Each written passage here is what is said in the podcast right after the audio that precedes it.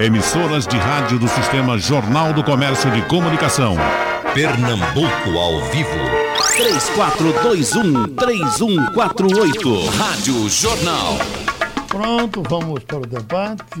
O reitor Alfredo Macedo Gomes, da Universidade Federal de Pernambuco, o professor Bernardo Almeida, secretário de Educação do Recife, e o professor Otto Bernard, professor de administração, para trabalhar com a gente nesta manhã. Começar com o reitor, né? O, o senhor está vindo da eleição, já, tá com, já está com seus trabalhos começados uh, na universidade. Pergunta ao senhor, dá para cumprir o que o senhor prometeu? Foi uma eleição disputada, tem que prometer coisas na eleição. É, na verdade, Geraldo, é uma satisfação estar Prazer. no seu programa, acompanhado aqui do secretário é, municipal de Educação de Recife é, e do professor Otto. É, nós estamos com praticamente um mês e dez dias de trabalho. Sim. Estamos fazendo é, um amplo levantamento das é, demandas e necessidades da universidade, sobretudo na área de infraestrutura, é, pesquisa, é, ensino, extensão e inovação. Uhum.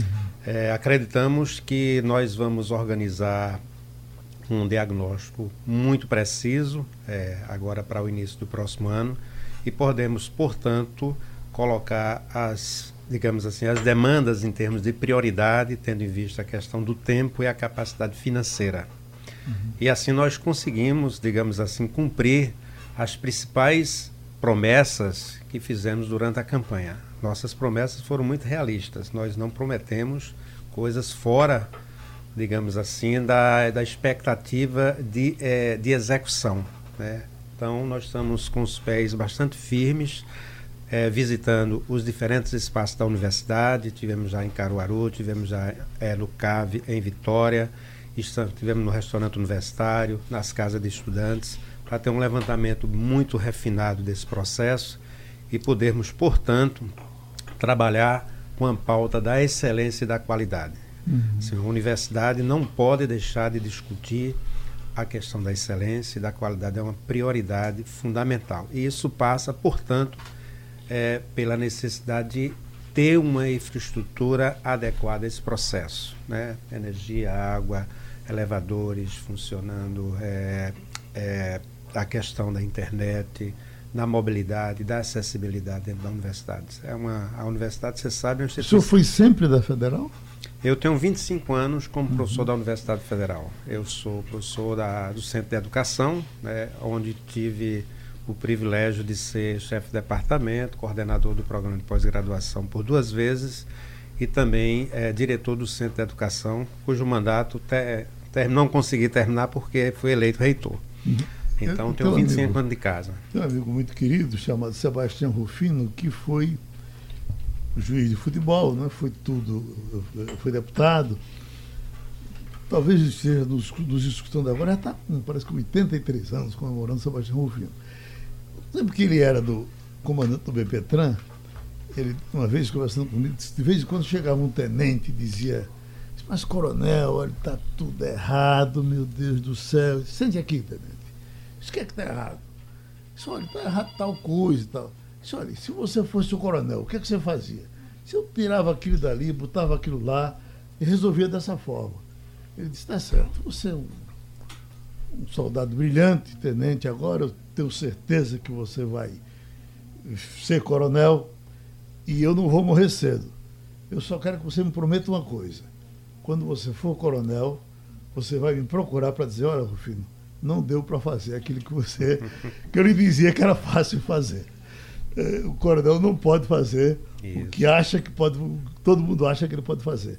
Uh, uh, um reitor também é, é, do mesmo jeito? É, reitor, tem, nós temos muitas limitações, na verdade. Nós temos limitações orçamentárias, né, bastante, todo mundo conhece a situação das universidades hoje. Isso é provavelmente um dos elementos que impede a gente fazer uma, um planejamento mais a longo prazo. Especialmente esse ano, nós tivemos o contingenciamento de recursos, e isso, quando você prende o recurso, você não. A sua capacidade de planejamento e de execução fica comprometida. Não disse que liberaram agora? Não, liberaram. É, uhum. Liberaram recursos, está chegando outros recursos, é, o Ministério está fazendo esse processo, mas eu quero dizer assim que isso impacta na capacidade de planejamento e, portanto, de execução. Porque se você tem pouco tempo para executar, é, e você também não sabe a data que o recurso está saindo, etc. Isso tem uma implicação. O senhor já esteve em Brasília, até quando tive, nós estive com Brasília. em Brasília. Vai ser fácil esse convite? Tive em Brasília já duas vezes, fui muito bem recebido no Ministério da Educação. É, estou indo novamente na próxima semana, dia 4 e 5, é, para apresentar novamente é, uma pauta junto ao Ministério da Educação. Nós temos demandas e projetos que precisamos, obviamente, tratar diretamente com o MEC e temos tido uma boa relação com o MEC. Né? Uhum. Nós temos dito que é necessário, né? nós estamos representando uma instituição importante, né? uma instituição fundamental no estado de Pernambuco, mas também é importante para a região Nordeste e para o Brasil, pela, pelo volume de atividades que, que realiza é, de pesquisa, de ensino, de extensão e inovação. Então, nós vamos no Ministério, pretendemos sim continuar com a pauta de negociação e de diálogo profundamente, assim, com o atual é, ministro e com seus assessores, as secretarias, e sempre fomos muito bem recebidos, muito bem tratados no Ministério da Educação. Uhum. Professor Bernardo Almeida, o senhor então vem de outra faixa antes para preparar esse pessoal para a universidade. Há quem diga que há uma preocupação grande com a universidade e uma preocupação menor com os, os mais para baixo. Uh, o senhor sente isso? É, Geraldo, obrigado pelo convite. Dar um bom dia a todos que, os ouvintes da Rádio Jornal. Saudar aqui os debatedores, reitor Alfredo, professor Otto.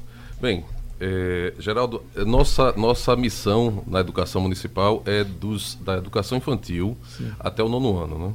o ensino médio fica é, a cargo do Estado e também temos a educação de jovens e adultos para aqueles que não foram alfabetizados ou não conseguiram concluir os anos iniciais e finais do fundamental. Então, nossa preocupação hoje, aí observando o mundo como está, e até esse tema muito relevante que vocês colocaram, que é o rumo à educação uhum. do futuro. Então, a rede do Recife tem pensado no aluno, na escola do futuro, no que ele vai ser e o que ele pode ser e as habilidades que ele precisa ter para o futuro. O que é que a gente está iniciando na rede? Iniciou na rede o socioemocional, um trabalho socioemocional. É, esse ano são quatro escolas, ano que vem serão 26 escolas trabalhando socioemocional. E o socioemocional o que é? É mais do que o socioafetivo. Socioemocional é preparar o aluno não só para aprender a disciplina da matemática do português. Muito da matemática e do português, principalmente da, da matemática e da ciência, ele não vai precisar na vida dele no futuro na profissão dele do futuro. Mas ele precisa aprender a aprender. Ele precisa aprender com as mudanças, que as mudanças existem, que as profissões vão mudar e que ele tem que ter essa habilidade de poder aprender com as novas mudanças que vão ter no futuro da humanidade.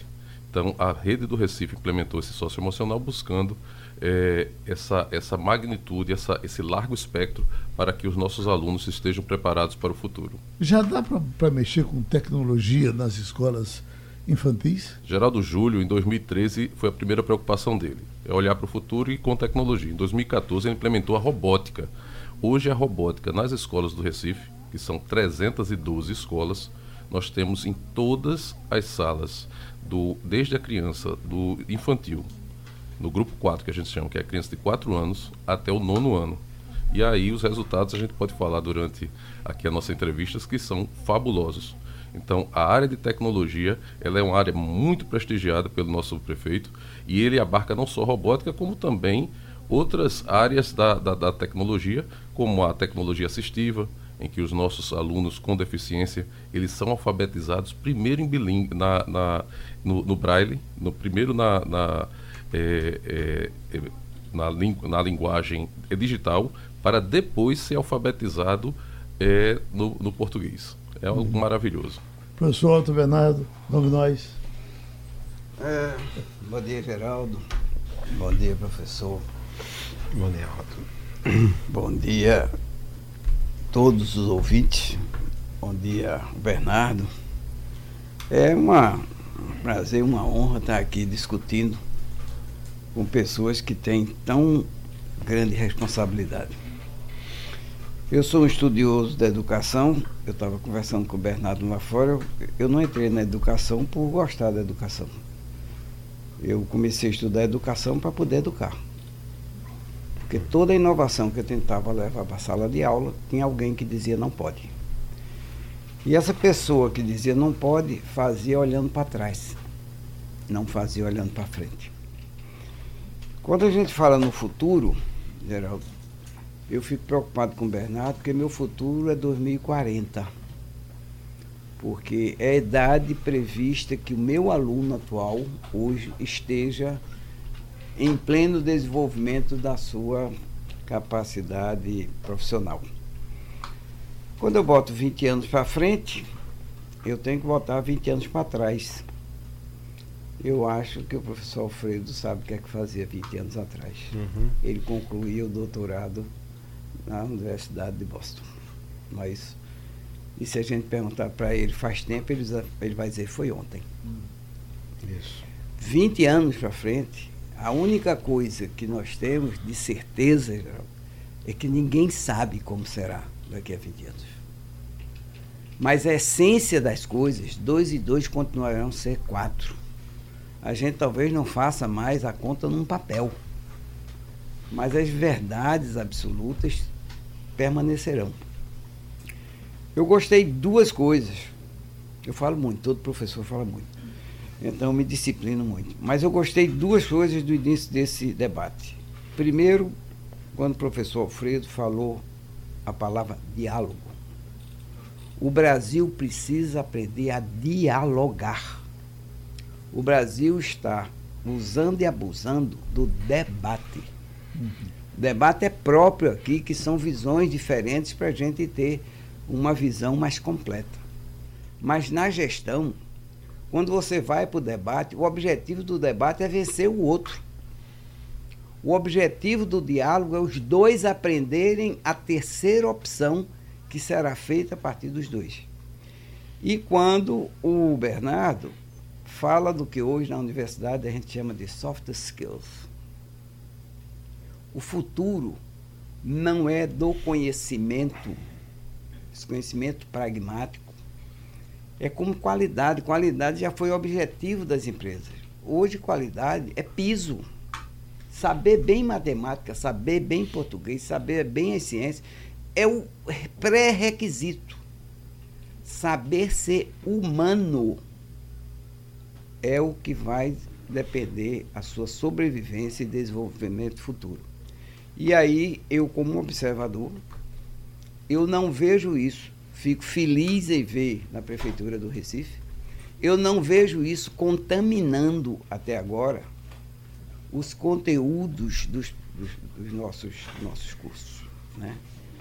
E quando você falou que o prefeito Geraldo Júlio teve essa ideia, Geraldo, eu, eu fiz aqui.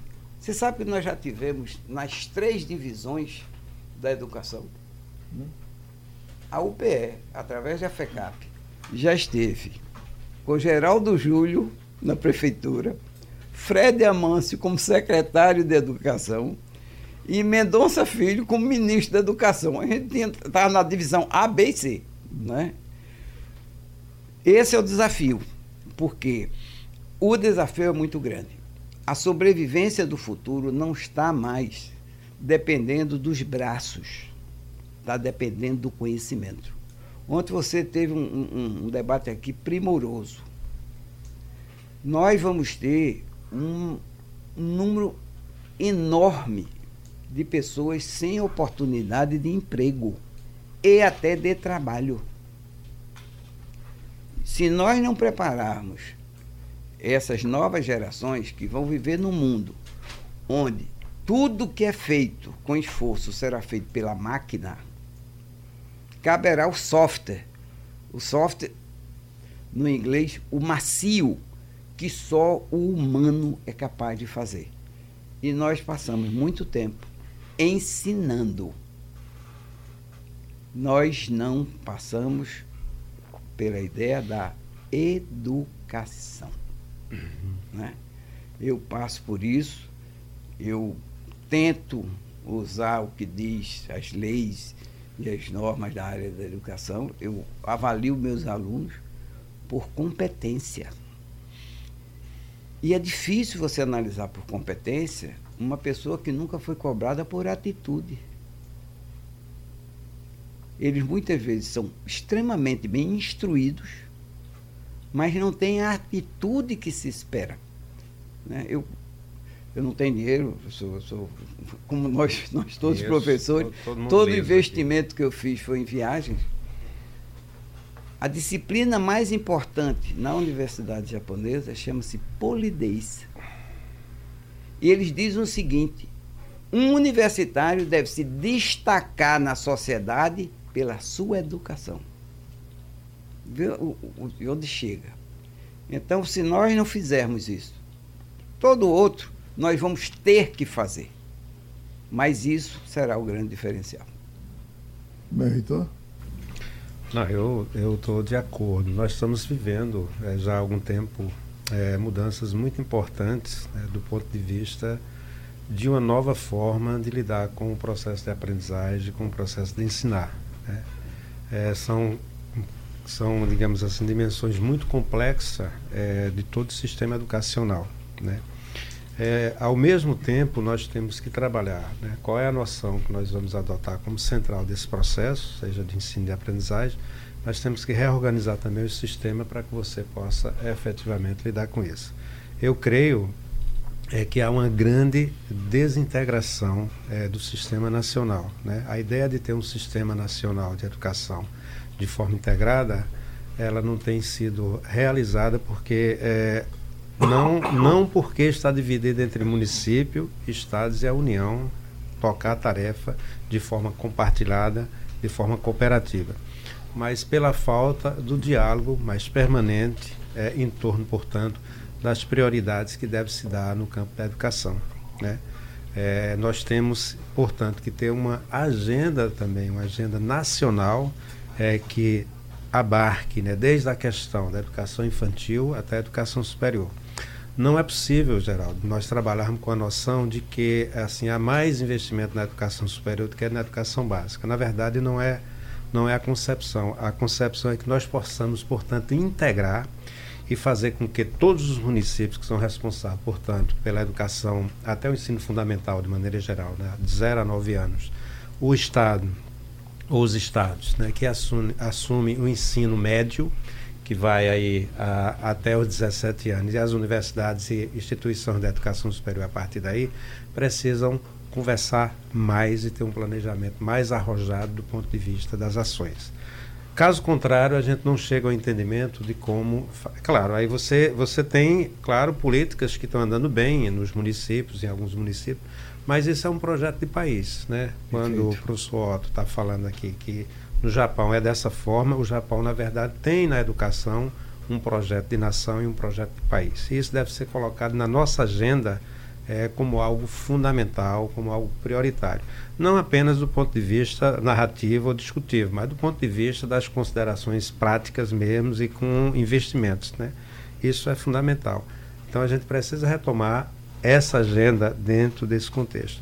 Ressalto também assim, acho que você tocou num ponto central, né? Nós estamos vivendo essa mudança, a mudança paradigmática, essa questão das soft skills, ou seja, determinadas habilidades é, que é, precisam ser retomadas, que envolvem um trabalho muito mais de forma diferenciada do que isso de forma fragmentada e individual, individualizada, como vai, é, vem tendo. Então, nós temos que focar na questão da interdisciplinaridade, né, algo que precisamos romper entre as disciplinas, isso é fundamental. Romper os muros. Precisamos é, trabalhar em habilidades que permitam com que nossos estudantes, em todos os níveis, portanto, tem autonomia. Autonomia no sentido de poder se apropriar do conhecimento e tomar decisões em relação àquilo que pode fazer para o futuro. Né? Isso é outro elemento fundamental. Os sistemas educacionais são responsáveis, portanto, é, pelo processo de ensino-aprendizagem, mas traz também com isso uma tarefa muito forte na questão educativa, né, que não, não está dissociada. Nessa, né, nesse caso, as coisas estão. É, é difícil você é, dissociar essas duas dimensões, ensino-aprendizagem e a questão da educação. Se a pessoa, bora, se nós, nosso sistema cresce, né, como nós temos tido a experiência aqui no Estado, mas também em outros estados, para um sistema é, de educação integral, significa que eles passam cada vez mais tempo dentro da escola. E aquelas funções primárias que a família assumia em termos do educar, no sentido da cordialidade, no sentido de outras coisas, é, tipo respeito, etc., tem que estar dentro da escola também como elementos balizadores de um comportamento social é, que estrutura a cidadania, que estrutura a forma como nós é, interagimos né, diariamente dentro da nossa sociedade. Então, são, são questões fundamentais Agora, nós precisamos fazer os investimentos necessários na área da educação de longo prazo. Isso é, é fundamental. Acho que mais ou menos uh, há uns três anos ou quatro, por coincidência com o professor Otto Bernard, aqui nós fizemos um debate com. Eu chamo de debate, mas é, é essa conversa que os senhores estão vendo. Com alunos do. Do Ganho Mundo. Ganho Mundo. E e nós nos acabamos de chorar. Foi emocionante. De, de, de, de, três crianças que foram para o Canadá, Estados Unidos, depois voltaram e quando chegaram nas comunidades começaram a ensinar o que aprenderam nas comunidades. Uma coisa eh, maravilhosa. Mas uma pergunta que foi feita aos meninos e todos responderam a mesma coisa. O que foi que você mais gostou lá fora? Eles, eu gostei da disciplina. É, é, é, é, essa coisa que a gente às vezes confunde liberdade com libertinagem, às vezes a gente passa da conta. A, a meninada entendeu lá. Agora, era disciplina dos dois lados. Primeiro, quando ele chegava lá, o professor estava. Né? Não acontecia de chegar e não ter professor, professor não na veio. sala de aula. Né? E tudo. Então, eles acharam maravilhoso e aprenderam muito com isso e estão dizendo isso aqui na volta para o Recife. É isso que eu queria lhe perguntar, professor. No, é, é, está sendo fácil para. Fácil não é, mas está sendo possível é, colocar disciplina no menino que a essa altura não tem mais a. Pelo tempo que ele passa na escola, foi dito aqui, ele tem muito mais que ser educado pela escola do que pela família, porque também era a família que educava, era a escola que instruía e ia em frente. Me parece que a, tarefa da escola aumentou. Geraldo, é, eu acho que nesse debate foi importantíssimo essa sua fala para a gente hum. entrar, porque só, só a escola não temos que ter a família. Então, o prefeito Geraldo Júlio lançou esse ano o programa Integrar. Esse programa Integrar, ele traz o pai para dentro da escola, para o pai perceber a importância dele. Né? Nós estamos agora já no mês de, de setembro e já tivemos 80 creches nossas com o trabalho do Integrar. Esse trabalho de integrar, ele traz o pai da periferia, traz o pai que pode estar com um problema né, financeiro, pai desempregado. Então, é, a comunicação existe entre a comunidade escolar, junto pais, a escola e os alunos. Isso é muito interessante. Aí, quando a gente fala de disciplina, e a gente tem escolas das periferias, desde lá da UR7, aqui em São Martim, o Ampuibura, o R1 lá com a Maria Sampaio, Lucena, as diversas escolas, a conversação a gente fez também com os alunos, a gente faz com os alunos. E a gente percebeu nos olhos deles, que às vezes não queriam nem olhar nos olhos da gente nessa conversação, porque neles tem tristeza, porque neles tem angústia, porque neles o pai pre foi preso no dia anterior, não consegue nem dizer por, o porquê está tão triste. Então as motivações são diversas. Tem alunos que se agridem e, e pode se agridem lá voluntariamente, é, involuntariamente. E esse trabalho que a gente tem feito é exatamente a gente ouvir a criança, olhar mais demoradamente nos olhos do nosso aluno. E o que eles disseram para a gente, dessa parte de disciplina, que uhum. toca e muda a vida dele, muda a vida deles. Você vê o grupo de WhatsApp deles e eles mostraram assim: olha, olha o que estava escrito aqui. Oh, hoje eu consegui acordar cedo para ir para a aula. Uhum.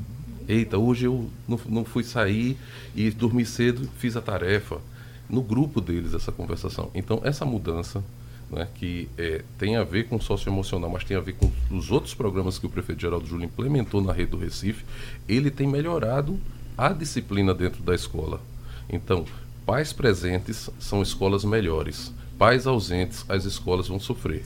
Porque os alunos estão sofrendo, os pais também estão sofrendo, os professores sofrem, então a comunidade toda escolar sofre ela só existe o pilar. E esse programa Atitude do prefeito Geraldo Júlio foi muito importante porque o pilar tem que ser alicerçado na família, na, nos professores e nos alunos.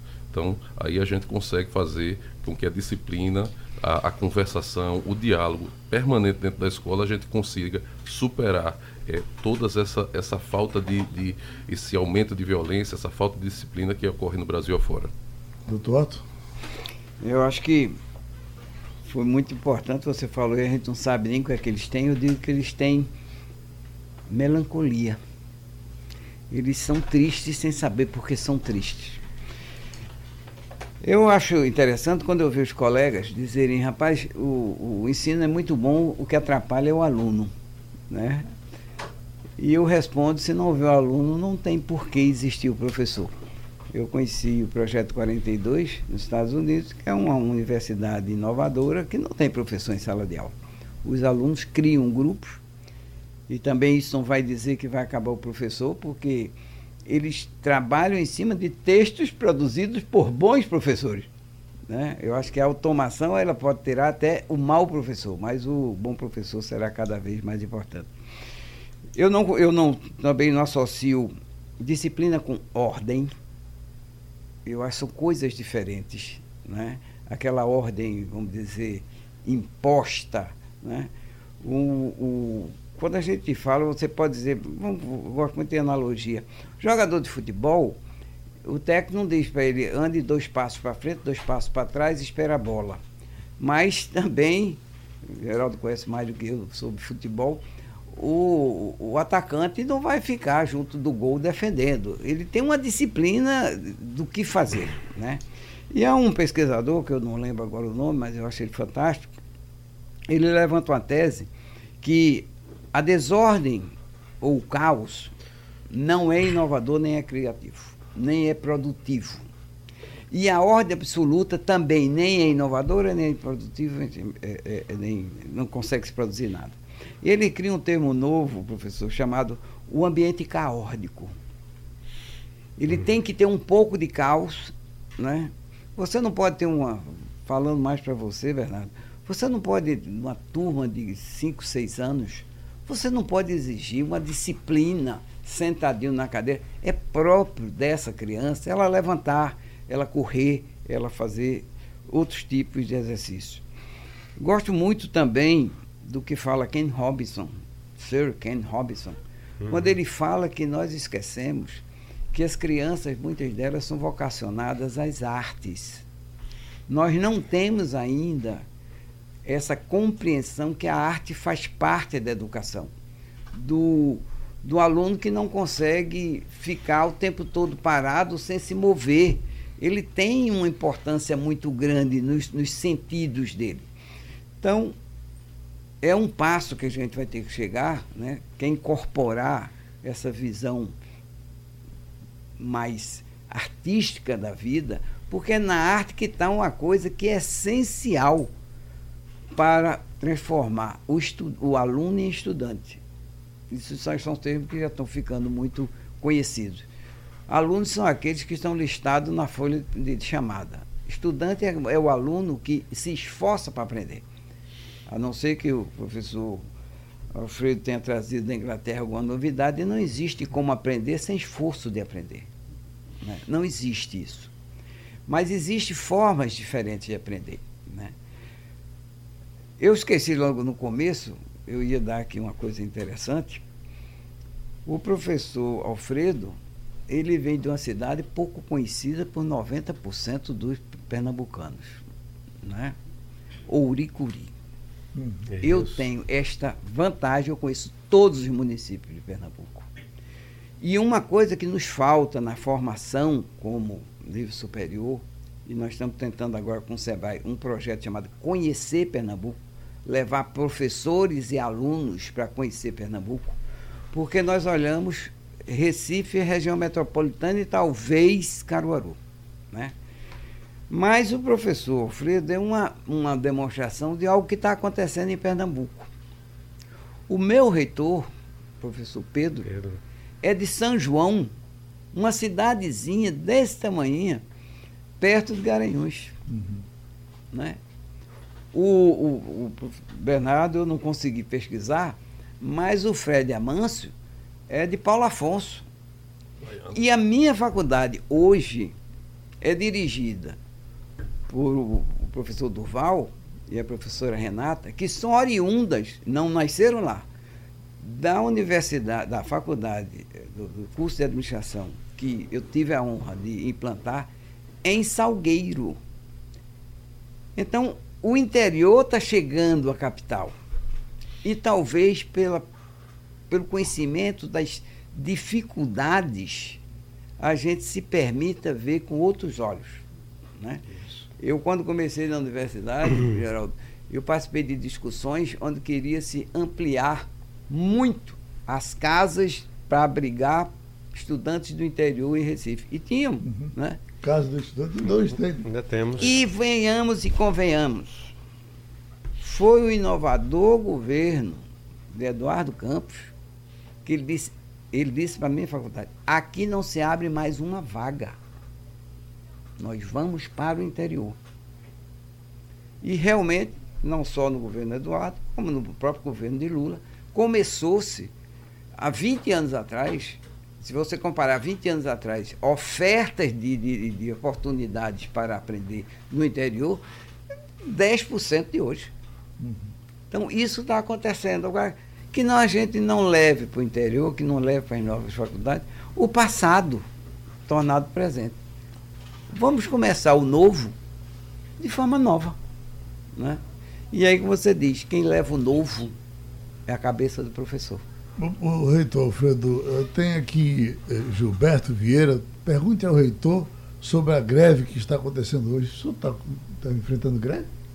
Não, não, Não? temos greve na universidade. Teve, ah, teve an- é, antes de ontem e ontem uma paralisação dos técnicos administrativos, Uhum. né?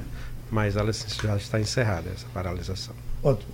Então, Eu, posso, eu gostaria de, de fazer um comentário. Acho que foram assim muito ricas aqui as, as falas tanto de Bernardo quanto de Otto. Eu gostaria de comentar algumas questões. Assim, eu considero, sabe, que a escola, na verdade, e aí eu estou seguindo um pouco Bourdieu, né, ela, ela na verdade ela introduz eh, em todos aqueles que estão dentro do sistema educacional um conjunto de hábitos. E se ela faz isso de uma forma adequada, nós conseguimos sim, portanto, ter um comportamento relativamente é, é, generalizado de algumas questões. A- a- é necessário disciplina porque estudo exige disciplina. Exige anotação, exige é, que nós possamos pesquisar. É, então, disciplina é fundamental. Você não faz, não tem disciplina se você não tem o cuidado com o horário. Você também precisa ter previsibilidade, trabalhar com horário, trabalhar com planejamento. Isso também é fundamental. Nós precisamos evoluir muito nesses dois elementos no que se refere às nossas escolas e instituições de educação superior, né? No sentido, portanto, de ter cuidado com essas dimensões da disciplina e uma questão, portanto, do horário. Acho que é fundamental também é, a gente fazer a distinção entre a autoridade que está presente, portanto, com quem trabalha com conhecimento, com quem trabalha com como professor, professora e autoritarismo, são coisas diferentes. A escola era um espaço educativo e por ser um espaço educativo, ela tem que ter a capacidade de lidar com a criatividade e com a questão, portanto, da disciplina e da autoridade de quem ensina, porque esse é o espaço. No entanto, o conhecimento, acho que o professor deixou muito claro aqui, o conhecimento agora não é só situado no professor, na professora. O conhecimento agora ele está disperso. Ele está na internet, está no celular, está em todos os lugares. E aí entra outra dimensão fundamental desse processo, que é a autonomia. Ou seja, a escola tem que estruturar o aluno para lidar com o conhecimento, para saber discernir, saber julgar, discernir e fazer uma boa compreensão, uma boa análise, uma boa descrição. Isso é um papel, portanto, fundamental de qualquer escola em qualquer lugar. Então nós precisamos ter essa pauta também como, é, como fundamentais. Isso vale para tanto para o campo das exatas, como Não, humanas, artes, como o professor estava colocando é, inicialmente. Né? Então, essa questão é uma, uma questão que merece atenção. Né?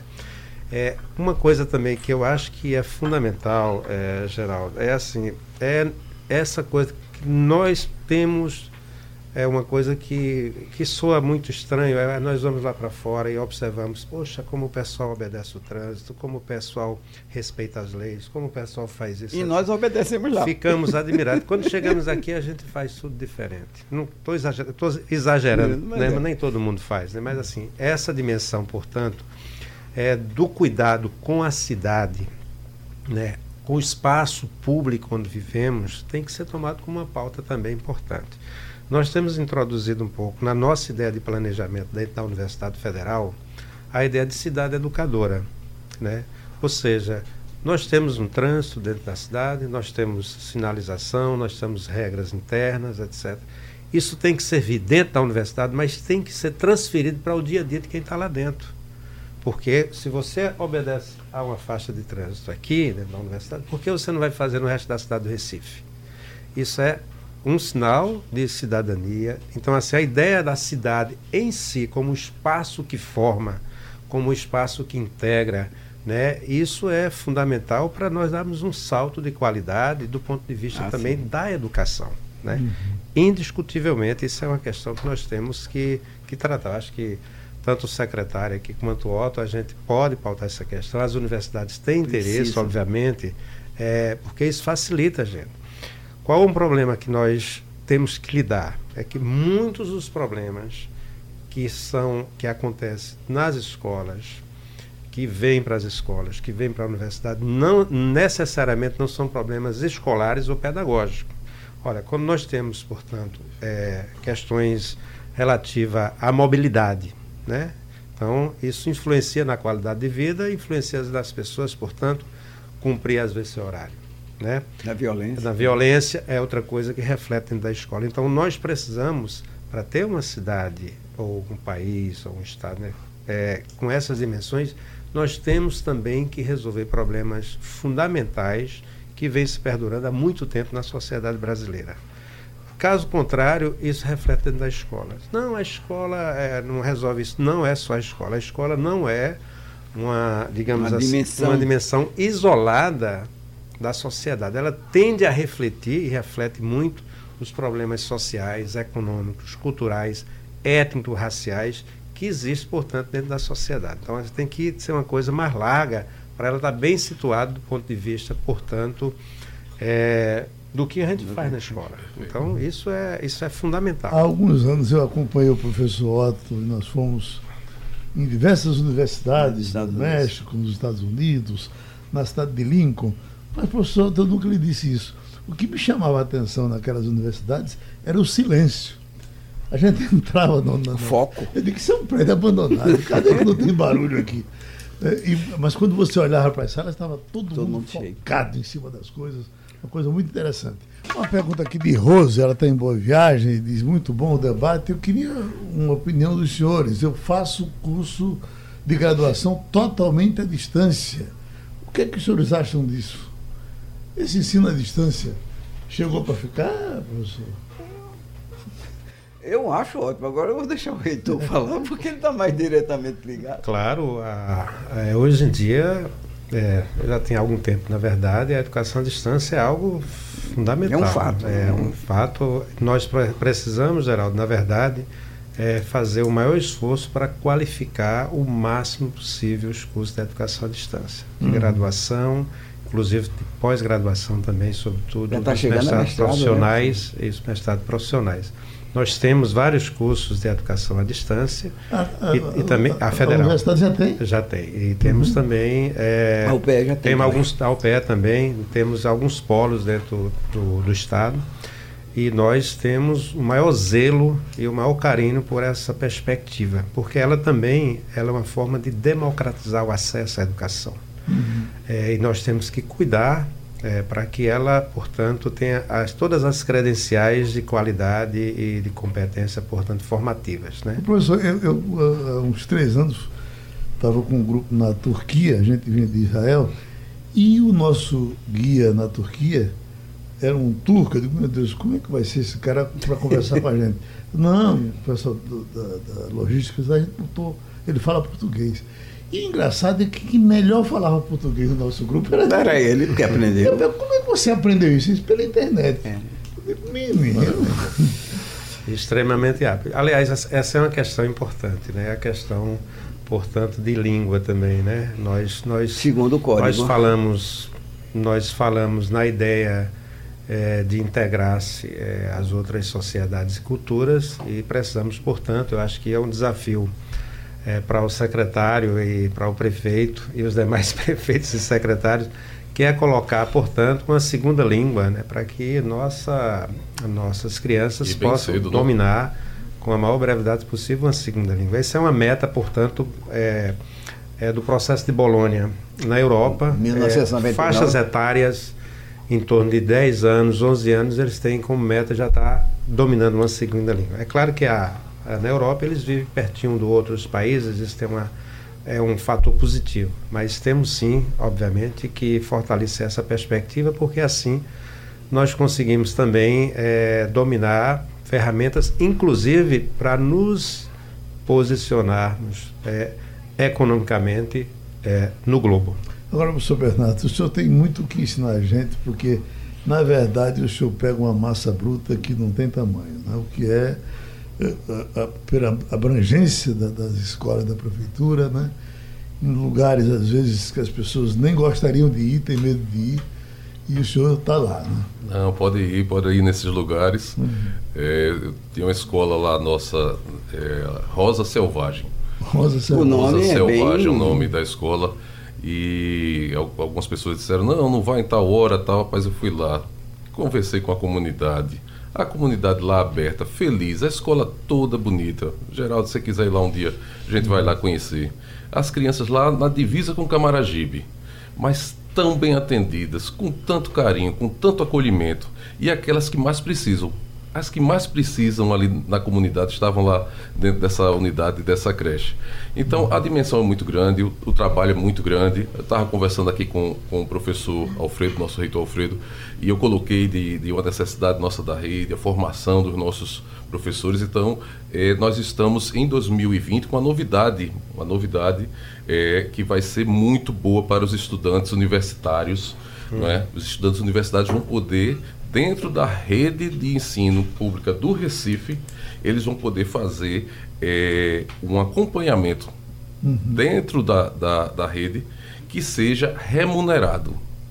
Então, vamos dar uma remuneração para os estudantes de pedagogia de maneira que ele consiga entender de fato como funciona a escola, uhum. que é isso que você está dizendo, a grande dimensão Teoria do Recife. Prática. 303 escolas, e como é que funciona elas? Eu quero ser professor, estou fazendo um curso de pedagogia, mas como é que uma escola de verdade funciona? Então, é, a gente vai dar essa oportunidade para que esses estudantes entendam de fato como a rede e vai dizer: eu quero de fato ser professor, eu quero entrar, eu quero concluir minha universidade e fazer é, e ser professor, fazer um concurso público, estar numa escola privada. Então, é, vai ser algo bem bacana e eu acho que está dentro disso que você está falando, essa oportunidade, Geraldo, que é a dimensão do Recife. O nosso tempo está já terminando, mas a palavra é sua. Não, eu, eu é, Bernardo, é excelente. Nós, nós temos, nós conversávamos há pouco sobre isso, temos que pensar é, junto com os municípios, especialmente aqui Recife e o Estado, é uma política de formação de professores de forma conjunta. Nós fazemos a formação inicial dos professores, tanto no curso de pedagogia, mas também em 33 licenciaturas, aqui em Recife, em Vitória de Santo Antão e lá é, em Caruaru. Então precisamos, portanto, caminhar com esse projeto para que isso tenha um impacto é, na articulação, na boa formação e, consequentemente, na qualidade do ensino é, das escolas públicas. Muito obrigado aos senhores. Sugestão ou comentário sobre o programa que você acaba de ouvir, envie para o e-mail ouvinte@radiojornal.com.br ou para o endereço Rua do Lima 250, Santo Amaro, Recife, Pernambuco.